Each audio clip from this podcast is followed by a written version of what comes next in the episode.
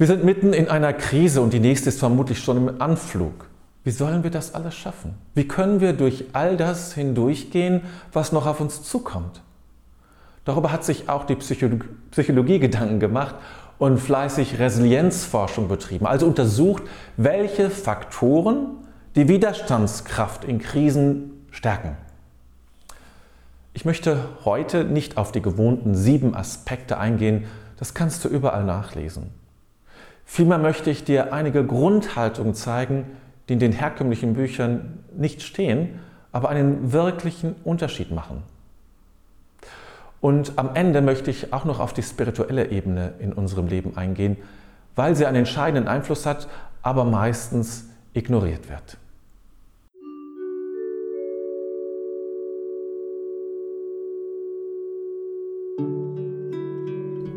Herzlich willkommen zu Mystik im Leben, meinem Podcast mit inspirierenden Beiträgen für deine Spiritualität, deine Weiterentwicklung und Erkenntnis.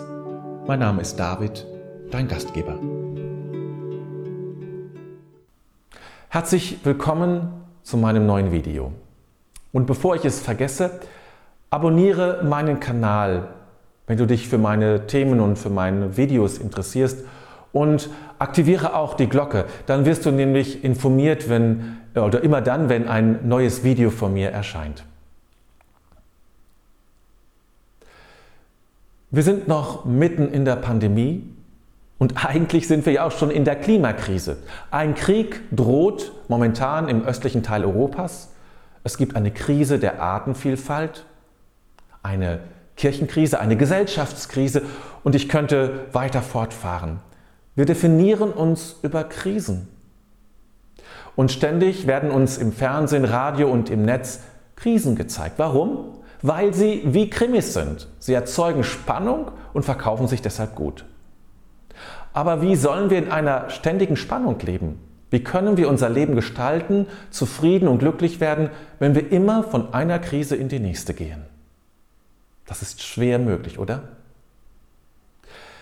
Ich möchte dir heute einige wichtige Hinweise und Übungen zeigen, was du aktiv tun kannst, um in dieser Zeit zu leben.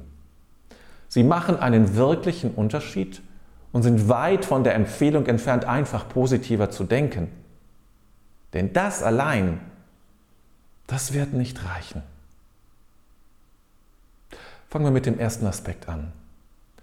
Lebe in deinem Leben nicht nach Zielen, sondern nach Werten. Die meisten Menschen richten ihr Leben nach Zielen aus, wenn sie es überhaupt ausrichten. Da ist der Urlaub in diesem Jahr, der runde Geburtstag, die Beförderung, Pensionierung, die Geburt des Kindes, die Gehaltserhöhung, der neue Job, der Umzug. Richte dein Leben nicht nach Zielen aus, sondern nach Werten. Natürlich braucht es manchmal Ziele, aber Ziele sind nur Konkretisierungen von Werten, die wir leben. Es ist viel besser, wenn du dein Leben nach Werten ausrichtest und dann dadurch eigene Ziele formulierst. Wenn du dein Leben nach Zielen ausrichtest, dann wirst du vielleicht in Schlingern geraten, wenn du ein Ziel nicht ganz oder gar erreichst. Oft sind es ja Krisen, wenn ich nicht an mein Ziel ankomme. Und dann beginnt die Trauer, der Ärger und vielleicht sogar die Wut darüber. Bei Zielen gibt es nur erreicht oder nicht erreicht. Wenn du aber dein Leben nach Werten ausrichtest, dann kann es natürlich genauso gut sein, dass du Ziele nicht erreichst. Werte aber sind flexibel. Du kannst neue Ziele formulieren, um dein Wert zu leben. Werte zu leben endet nicht. Es ist ein lebenslanger Prozess, der immer wieder angepasst werden muss.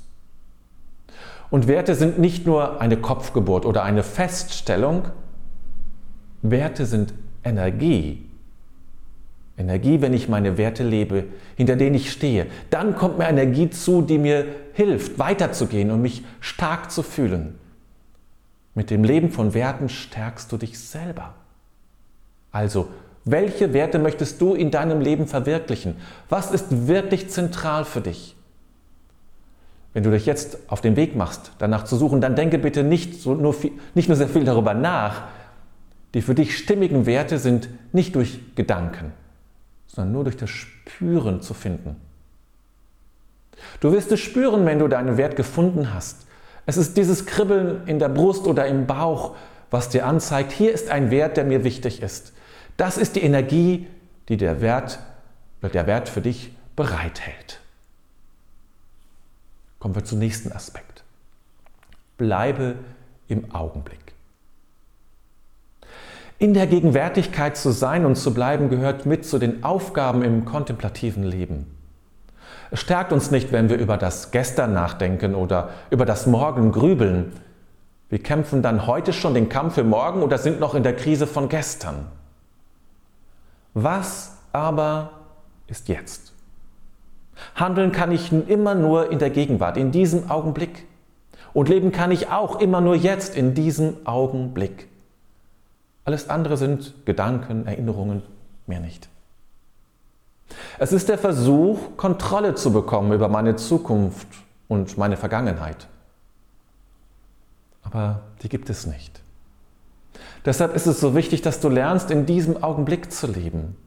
Und das lernt man am besten nicht in der großen Krise des Lebens, sondern das lernt man, wenn man einigermaßen entspannt ist. Es ist, das möchte ich gleich sagen, ein lebenslanger Lernprozess. Aber es lohnt sich, weil du dann für den Augenblick mehr Energie zur Verfügung hast, präsenter bist und damit jetzt handeln kannst. Und dazu gehört dann der dritte Aspekt, zu dem ich jetzt komme, nämlich akzeptiere, was du gerade spürst und denkst. Das heißt nicht, dass du in deinen Gedanken und Gefühlen untergehen sollst, ganz im Gegenteil. Es geht darum, dass du deine Gefühle weder unterdrückst noch darin einsteigst. Sie besuchen dich, mehr nicht.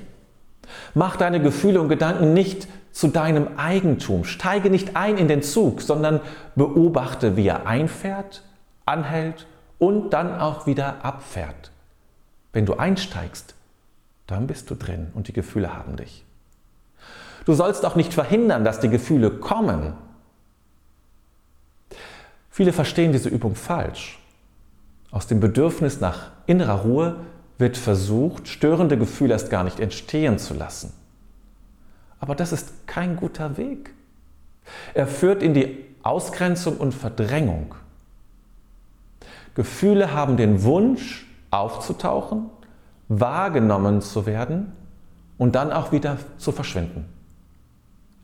Wenn sie nicht auftauchen können, können sie auch nicht verschwinden. Sage dir zum Beispiel bei einem störenden Gefühl von Angst, mich besucht das Gefühl Angst. Oder ich merke, dass das Gefühl der Angst mich besuchen möchte. Und dann sei eine gute Gastgeberin. Empfange die Angst und lass sie auch wieder gehen. Gast ist man nur, wenn man auch wieder geht. So kannst du dich nachhaltig stabilisieren und für eine deutlich bessere innere Stimmung sorgen. Kommen wir zum nächsten Aspekt. Denn nun möchte ich noch etwas ergänzen, was mir sehr wichtig ist und die herkömmlichen psychologischen Konzepte vergessen oder nicht berücksichtigen. Ein Baum, der keine Wurzeln hat, der wird beim nächsten Sturm umkommen. Aber ein Baum, der tief ins Erdreich seine Wurzeln getrieben hat, der wird zum, mit dem Sturm etwas nachgeben können, aber standhaft bleiben. Und diese kleine Metapher macht deutlich, wie wichtig es ist, Wurzeln zu haben. Und das heißt, Zugang zu deiner eigenen Tiefe haben, dem inneren Erdreich sozusagen, dem Urgrund. Treibe dort hinein deine Wurzeln und spüre das Grundwasser des Lebens, das dich erreichen will und von Gott kommt. Wer in der Tiefe verankert ist, der wird eine tiefe Sinnhaftigkeit in allem sehen können, der weiß sich getragen und genährt von Gott. Dieser Urgrund ist es, der uns letztlich durch das Unannehmbare trägt, selbst in schwierigsten Situationen den Kopf behalten lässt und einen inneren Trost spendet, wenn Trauer uns überflutet. Nun, wie kann mir das gelingen? Immer gehört der Körper dazu, also gute Körperübungen oder auch einfaches Laufen oder Gehen. Der Körper ist eine wichtige Brücke dahin. Alles, was dich in ein tiefes, stilles Spüren führt, Musik vielleicht, ein Bild, eine Geste, Rituale, Meditation natürlich, Kreativität. Und da denke ich vor allem an das kontemplative Zeichnen, wie ich es anbiete. Also das einfache Zeichnen von Formen, das mich in die Erfahrung führt, das hinter die oberflächlich betrachtete Form führt. Es geht immer darum, den Hintergrund zu spüren und nicht das, was im Vordergrund ist. Kurz, die Tiefe zeigt sich, wo ich das herkömmliche Wollen und Bestimmen aufgeben kann und mich einlasse auf etwas, das mich führt und durch mich sich zeigen will. Ich möchte dich jetzt anregen zu überlegen, was deine Resilienz ansonsten stärkt. Welche Erfahrungen hast du gemacht? Was hast du als hilfreich und förderlich erlebt? Ich freue mich auf deinen Kommentar und wünsche dir jetzt starke Wurzeln für deine Zukunft und natürlich eine ganz gute Zeit.